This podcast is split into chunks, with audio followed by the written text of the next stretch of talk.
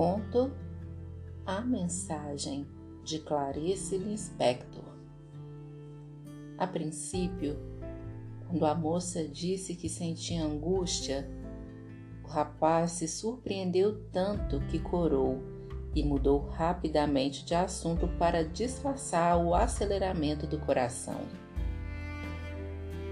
Mas há muito tempo, desde que era jovem, ele passara afoitamente do simplismo infantil de falar dos acontecimentos em termos de coincidência, ou melhor, evoluindo muito e não acreditando nunca mais. Ele considerava a expressão coincidência um novo truque de palavras e um renomado ludíbrio.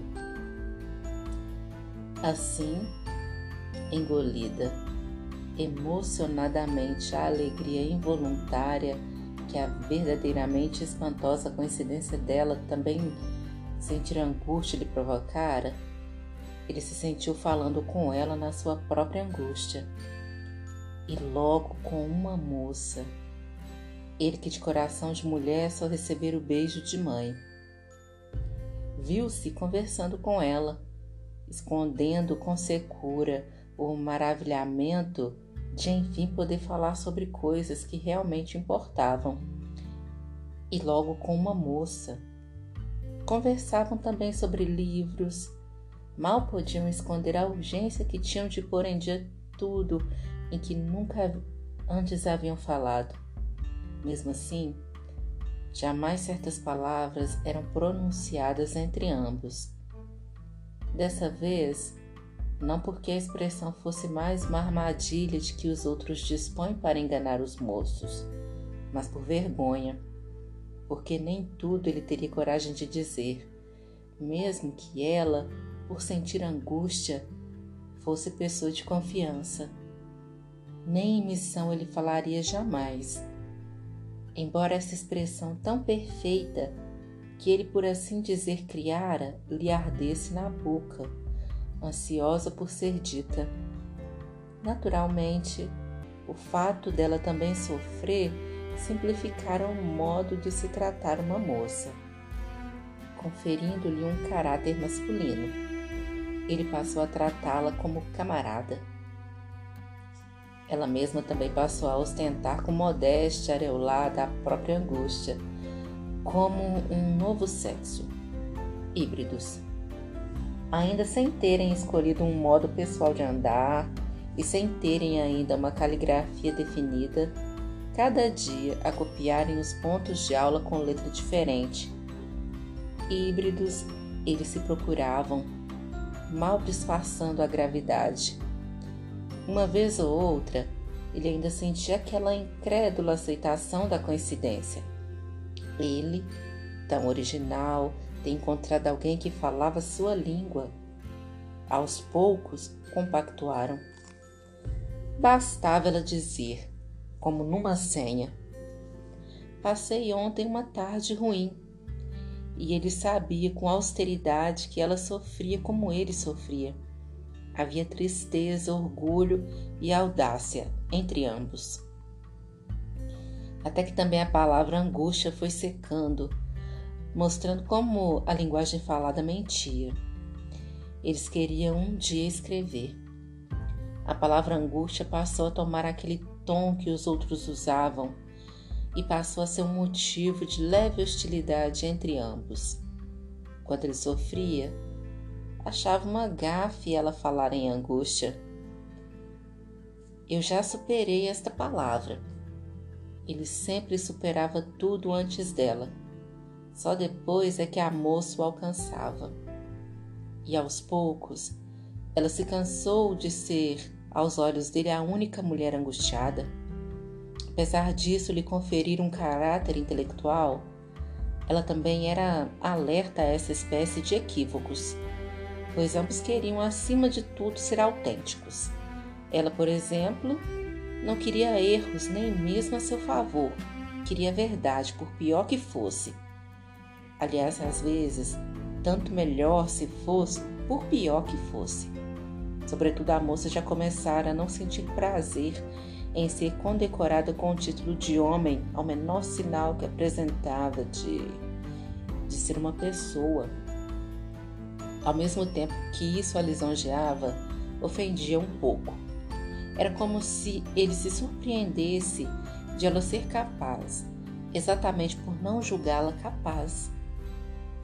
Embora, se ambos não tomassem cuidado, o fato dela ser mulher poderia ser de súbito vir à tona. Eles tomavam cuidado. Mas naturalmente havia uma confusão. A falta de possibilidade de explicação, e isso significava tempo que ia passando, meses mesmo. E apesar da hostilidade entre ambos se tornar gradativamente mais intensa, como mãos que estão perto e não se dão, eles não podiam se impedir de se procurar. E isso porque, se na boca dos outros chamá-los de jovens lhes era uma injúria, entre ambos ser jovem era um mútuo segredo e a mesma desgraça irremediável. Eles não podiam deixar de se procurar porque, embora hostis, com o repúdio que seres de sexo diferente têm quando não se desejam, embora hostis, eles acreditavam na sinceridade que cada um tinha, versus a grande mentira alheia. O coração ofendido de ambos não perdoava a mentira alheia. Eles eram sinceros e não por serem mesquinhos, passavam por cima do fato de terem muita facilidade para mentir como se o que realmente importasse fosse apenas a sinceridade da imaginação. Assim continuaram a se procurar, vagamente orgulhosos de serem diferentes dos outros, tão diferentes a ponto de nem se amarem. Aqueles outros que nada faziam senão viver, vagamente conscientes de que havia algo de falso em suas relações, como se fossem homossexuais de sexo oposto e impossibilitados de unir em uma só a desgraça de cada um.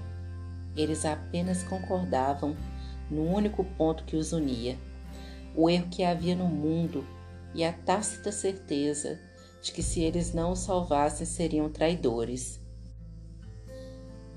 Quanto a amor, eles não se amavam, era claro. Ela até já lhe falara de uma paixão que tivera recentemente por um professor, ele chegara a lhe dizer, já que ela era como um homem para ele, chegara mesmo a lhe dizer, com uma frieza que inesperadamente se quebrara em horrível bater de coração, que um rapaz é obrigado a resolver certos problemas se quiser ter a cabeça livre para pensar. Ele tinha 16 anos e ela 17 que ele com severidade resolvia de vez em quando certos problemas. Nem seu pai sabia. O fato é que, tendo uma vez se encontrado na parte secreta deles mesmos, resultara na tentação e na esperança de um dia chegar ao máximo. Que máximo? Que é afinal que eles queriam? Eles não sabiam e usavam-se como quem se agarra em rochas menores até poder sozinho galgar a maior, a difícil e a impossível. Usavam-se para se exercitarem na iniciação. Usavam-se impacientes, ensaiando um com o outro o modo de bater asas para que, enfim, cada um sozinho e liberto pudesse dar o grande voo solitário que também significaria o adeus um do outro. Era isso? Eles se precisavam temporariamente, irritados pelo outro ser desastrado, um culpando o outro de não ter experiência, falhavam em cada encontro como se numa cama se desiludissem. O que é afinal que queriam? Queriam aprender. Aprender o que? Eram uns desastrados. Oh, Eles não poderiam dizer que eram infelizes sem ter vergonha, porque sabiam que havia os que passam fome. Eles comiam com fome e vergonha. Infelizes? Como? Se na verdade tocavam sem nenhum motivo, num tal ponto extremo de felicidade, como se o mundo fosse sacudido e dessa árvore imensa caíssem mil frutos infelizes? Se eram corpos com sangue, como uma flor ao sol. Como?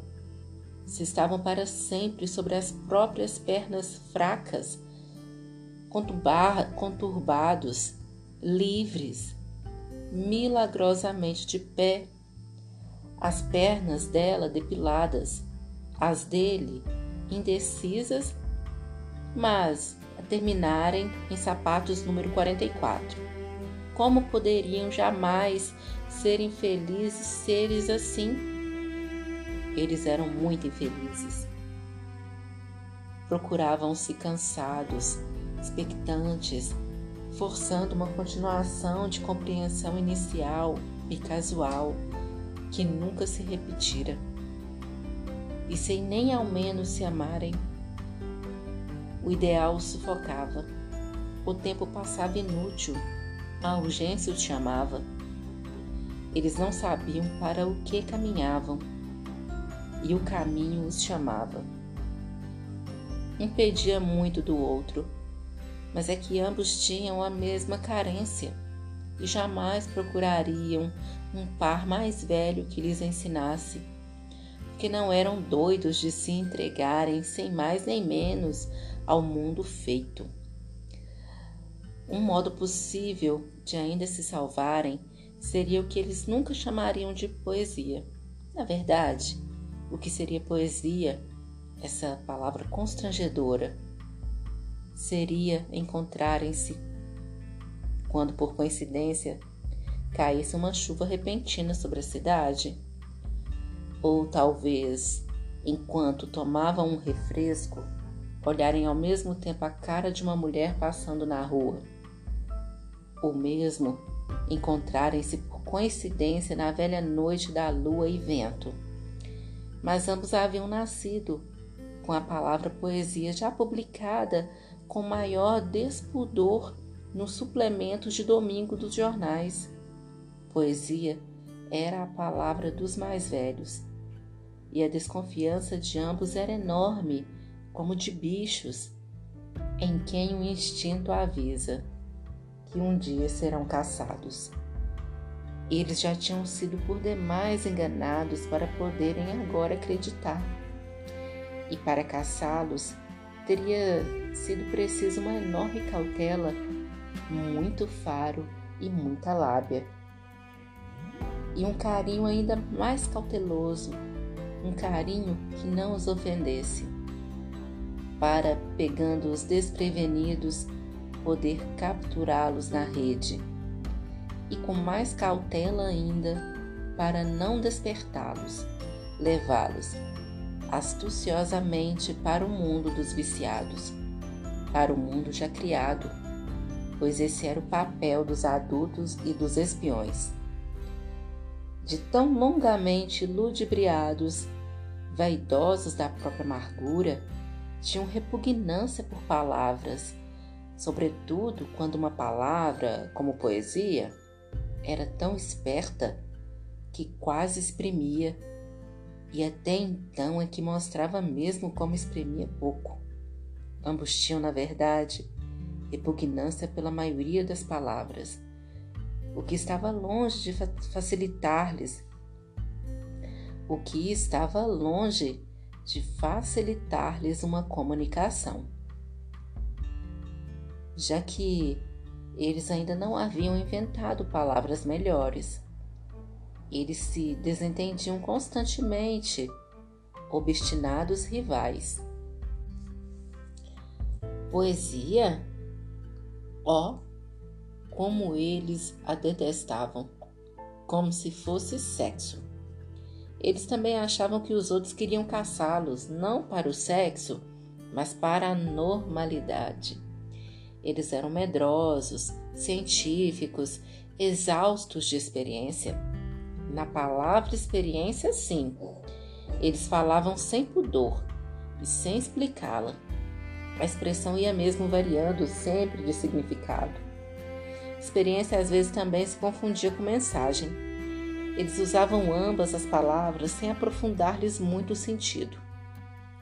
Aliás, não aprofundavam nada, como se não houvesse tempo, como se existissem coisas demais sobre as quais trocar ideias, não percebendo que não trocavam nenhuma ideia. Bem, mas não era apenas isso, e nem com essa simplicidade, não era apenas isso. Nesse interim, o tempo ia passando, confuso, vasto, entrecortado, e o coração do tempo era o sobressalto, e havia aquele ódio contra o mundo que ninguém lhes diria que era amor desesperado e era piedade, e havia neles a cética sabedoria de velhos chineses, sabedoria que de repente podia se quebrar, sabedoria que de repente podia se quebrar, denunciando duas caras que se consternavam porque eles não sabiam como se sentar com naturalidade numa sorveteria. Tudo então se quebrava, denunciando de repente dois impostores. O tempo ia passando, nenhuma ideia se trocava e nunca, nunca eles se compreendiam com perfeição, como na primeira vez em que ela dissera que sentia angústia e, por milagre, também ele dissera que sentia. E formara-se o pacto horrível. E nunca, nunca acontecia alguma coisa que enfim arrematasse a cegueira com que estendiam as mãos e que os tornasse prontos para o destino que impaciente os esperava e os fizesse enfim dizer para sempre adeus.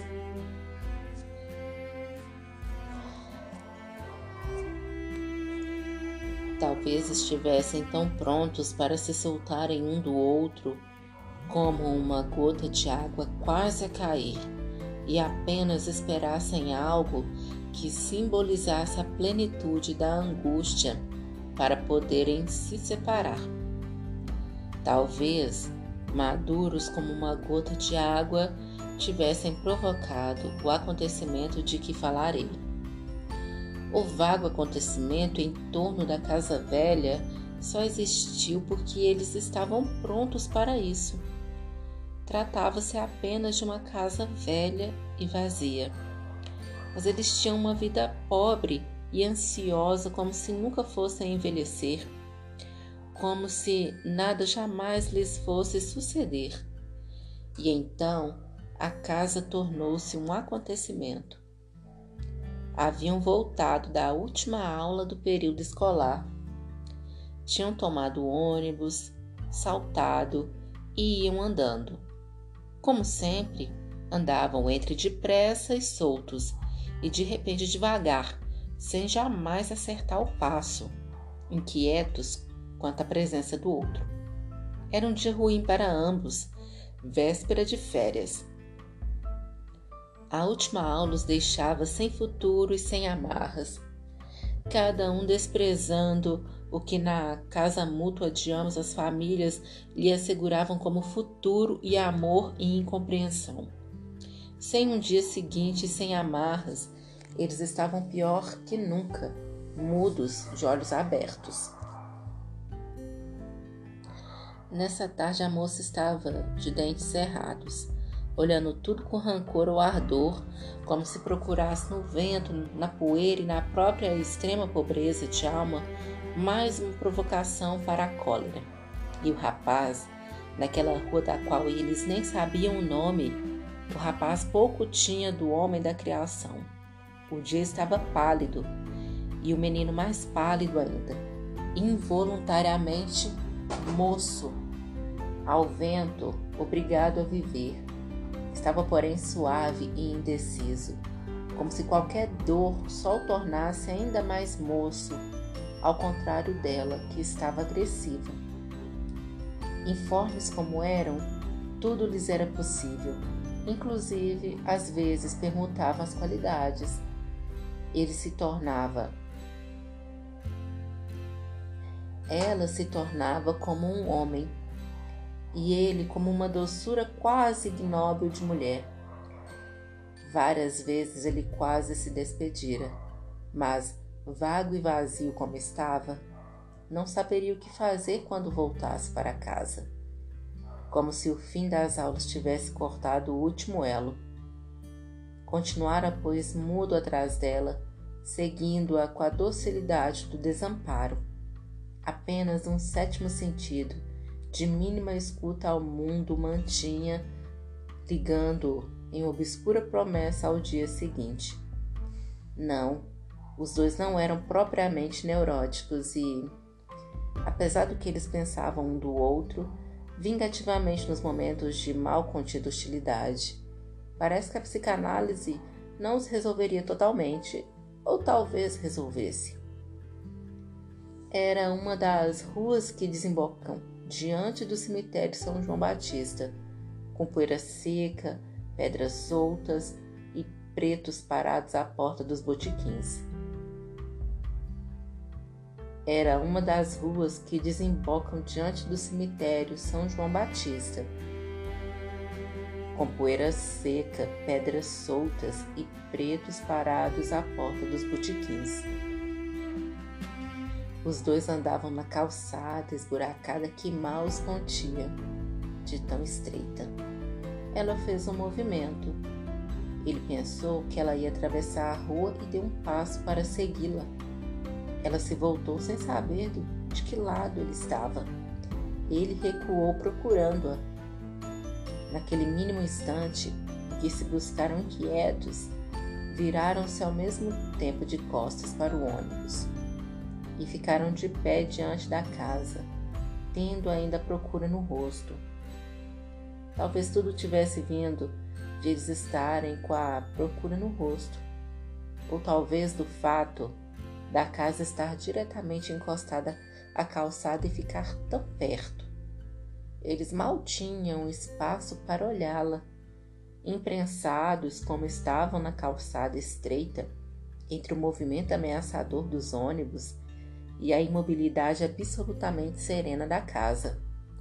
Não, não era por bombardeio, mas era uma casa quebrada, como diria uma criança. Era grande, larga e alta como as casas ensolaradas do Rio Antigo. Uma casa uma grande casa enraizada. Com uma indagação muito maior do que a pergunta que tinham no rosto, eles se haviam voltado, incautelosamente ao mesmo tempo. E a casa estava tão perto como se saindo do nada lhes fosse jogada aos olhos uma súbita parede. Atrás deles, os ônibus, à frente a casa, não havia como não estar ali. Se recuassem, seriam atingidos pelos ônibus. Se avançassem, esbarrariam na monstruosa casa. Tinham sido capturados. A casa era alta e perto eles não podiam olhá-la sem ter que levantar infantilmente a cabeça, o que os tornou de súbito muito pequenos e transformou a casa em mansão. Era como se jamais alguma coisa tivesse estado tão perto deles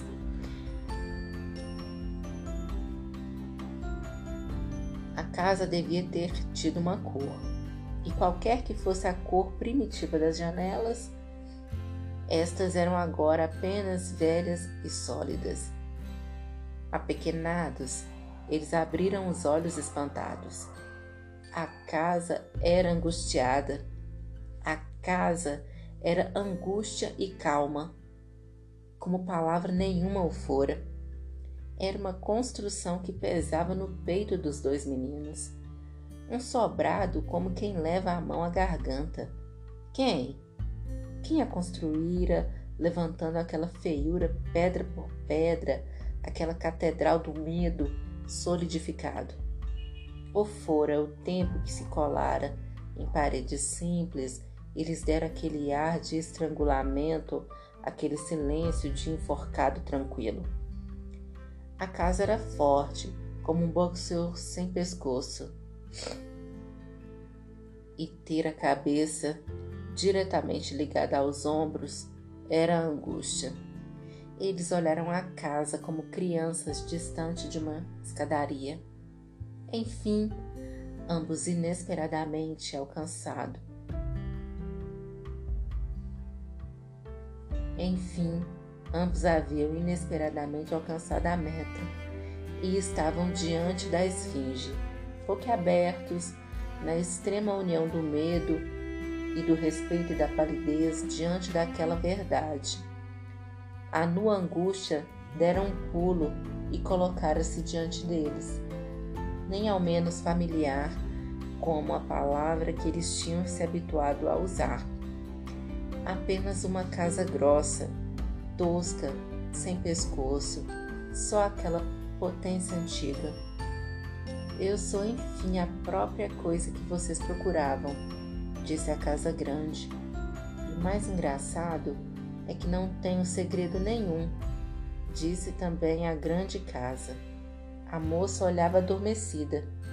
Quanto ao rapaz, seu sétimo sentido engaixara-se na parte mais interior da construção e ele sentia na ponta do fio um mínimo estremecimento de resposta. Mal se movia, com medo de espantar a própria atenção mal se movia com medo de espantar a própria atenção. A moça ancorara-se no espanto, com medo de sair deste para o terror de uma descoberta.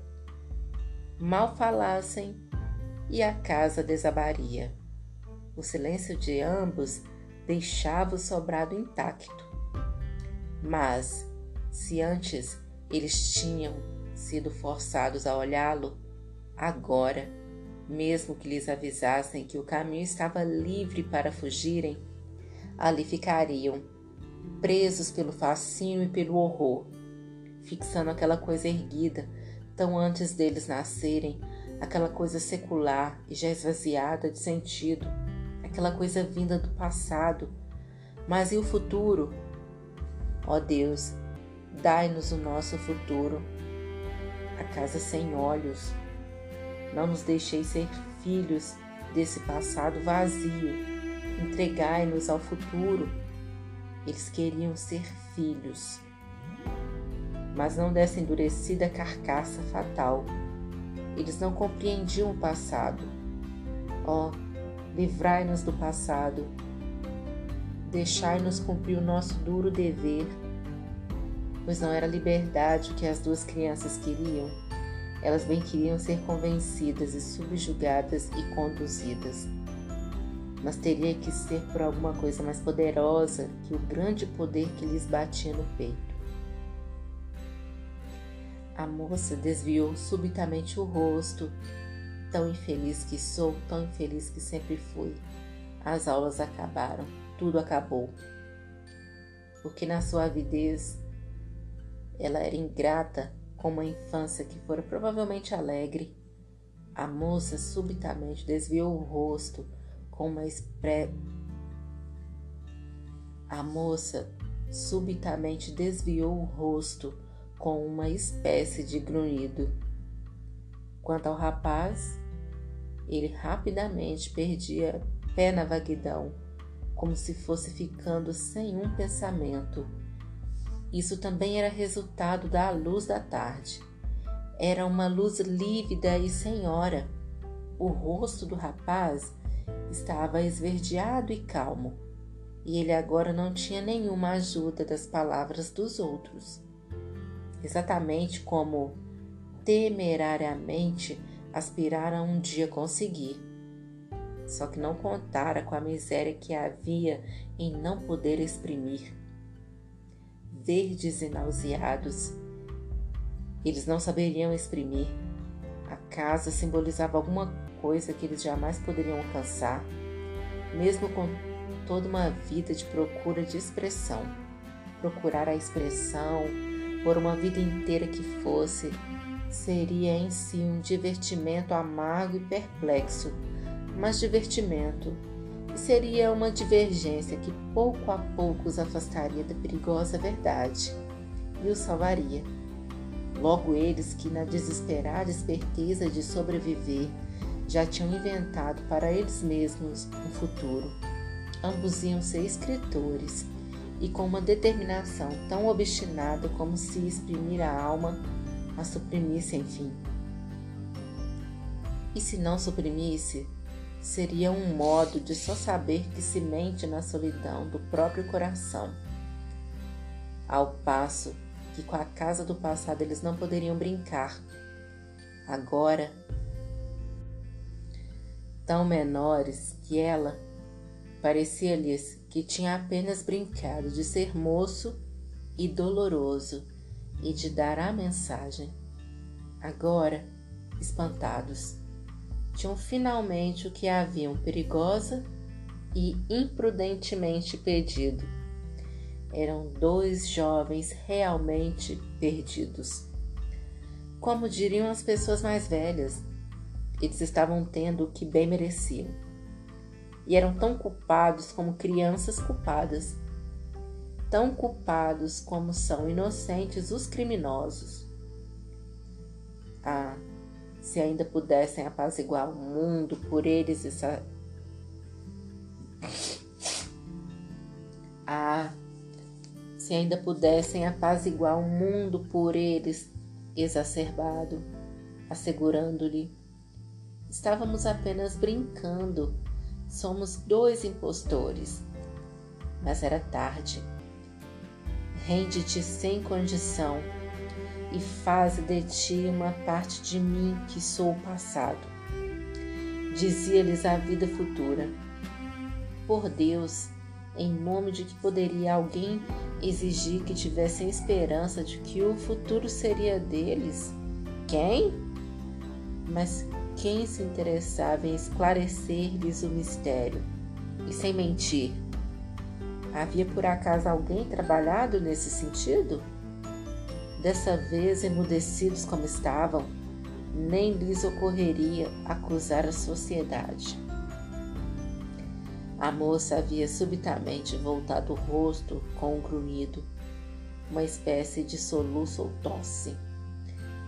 Meio que chorar nessa hora é bem de mulher, pensou ele do fundo de sua perdição sem saber o que queria dizer com essa hora, mas esta foi a primeira solidez que ele encontrou para si. Mas esta foi a primeira solidez que ele encontrou para si mesmo.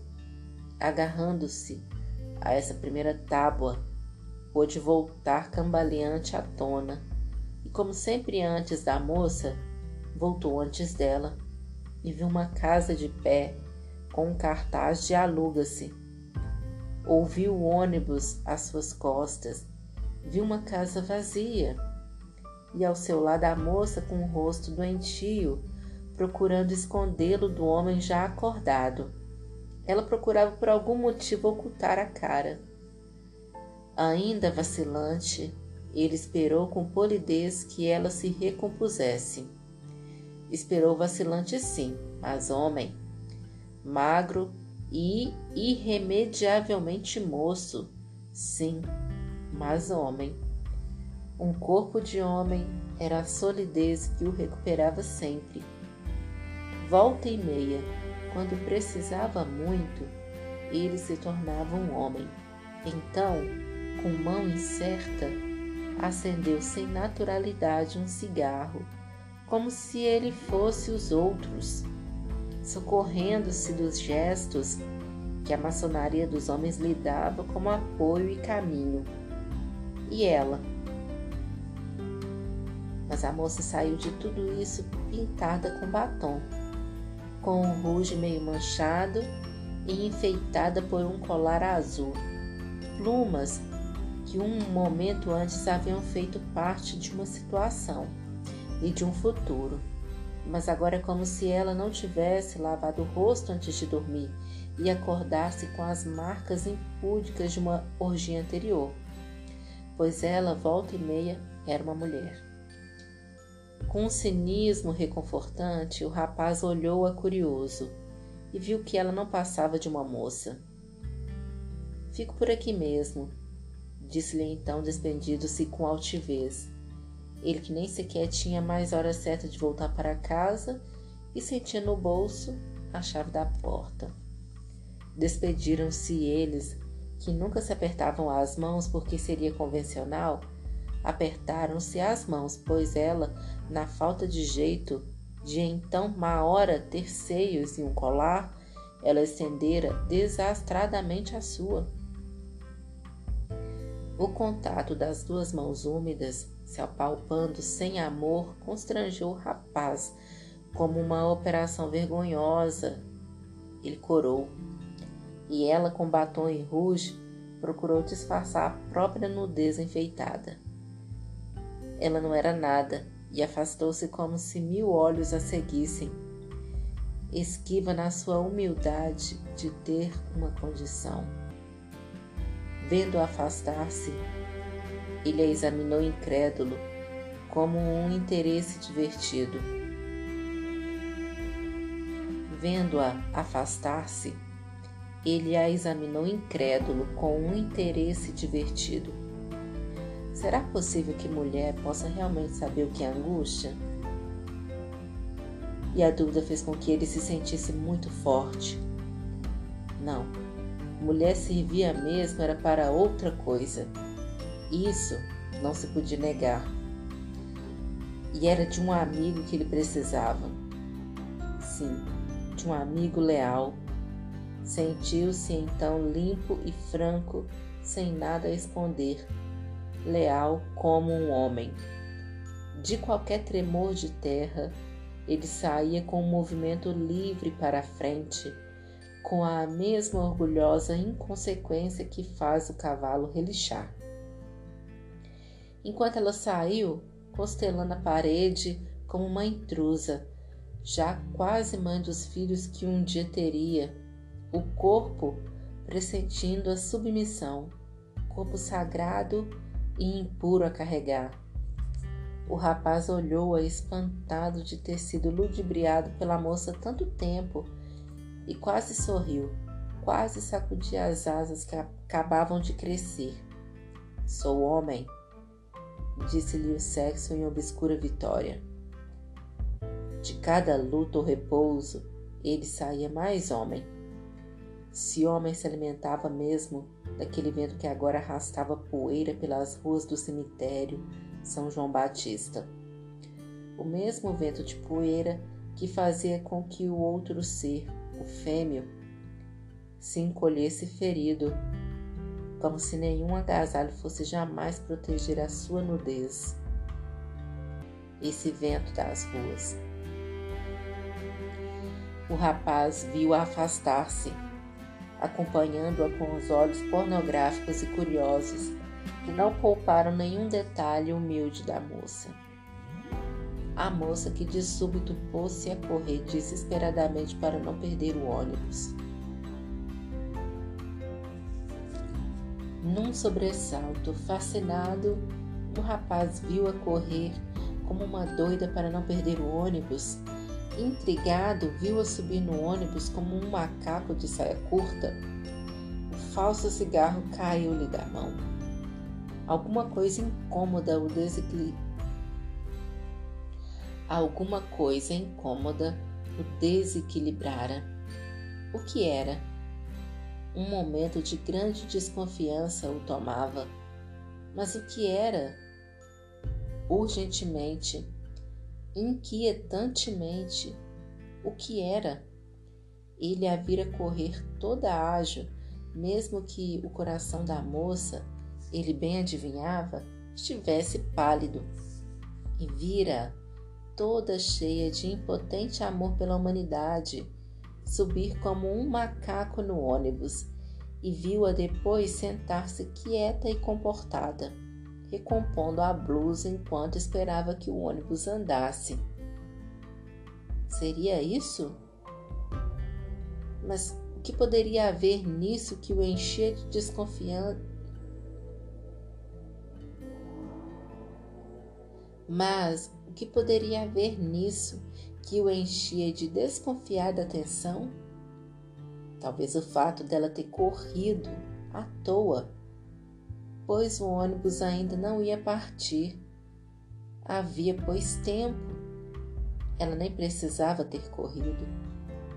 Mas o que havia nisso tudo que fazia com que ele erguesse as orelhas em escuta angustiada mas o que havia nisso tudo que fazia com que ele erguesse as orelhas em escuta angustiada, numa surdez de quem jamais ouvira a explicação. Ele tinha acabado de nascer um homem, mas mal assumira o seu nascimento e estava também assumindo aquele peso no peito. Mal assumira a sua glória e uma experiência insondável dava-lhe a primeira futura ruga. Ignorante, inquieto, mal assumira a masculinidade e uma nova fome ávida nascia, uma coisa dolorosa como um homem que nunca chora. Estaria ele tendo o primeiro medo de que alguma coisa fosse impossível? A moça era um zero naquele ônibus parado e, no entanto, homem agora. E, no entanto, homem que agora ele era, o rapaz de súbito precisava se inclinar para aquele nada, para aquela moça, e nem ao menos inclinar-se de igual para igual, nem ao menos inclinar-se para conceder mas, atolado no seu reino de homem, ele precisava dela. Para quê? Para lembrar-se de uma cláusula? Para que ela ou outra qualquer não deixasse ir longe demais e se perder? Para que ele sentisse em sobressalto, como estava sentindo, que havia possibilidade de erro? Ele precisava dela com fome para não esquecer que eram feitos da mesma carne. Essa carne pobre da qual, ao mesmo ao subir no ônibus como um macaco, ela parecia ter feito um caminho fatal, que é, mas afinal, o que é que está acontecendo? Assustou-se ele. Nada nada e que não se exagere. Por apenas um instante de fraqueza e vacilação, nada mais que isso. Não havia perigo. Apenas um instante de fraqueza e vacilação. Mas dentro desse sistema de duro juízo final que não permite nem um segundo de incredulidade, senão o ideal desaba ele olhou estonteado a longa rua. E tudo agora estava estragado e seco, como se ele tivesse a boca cheia de poeira. Agora, enfim, sozinho. Estava sem defesa, à mercê da mentira pressurosa. Estava sem defesa, à mercê da mentira pressurosa com que os outros tentavam ensiná-lo a ser homem mas e a mensagem? A mensagem esfarelada na poeira que o vento arrastava para as grades do. A mensagem esfarelada na poeira que o vento arrastava para as grades do esgoto. Mamãe, disse ele,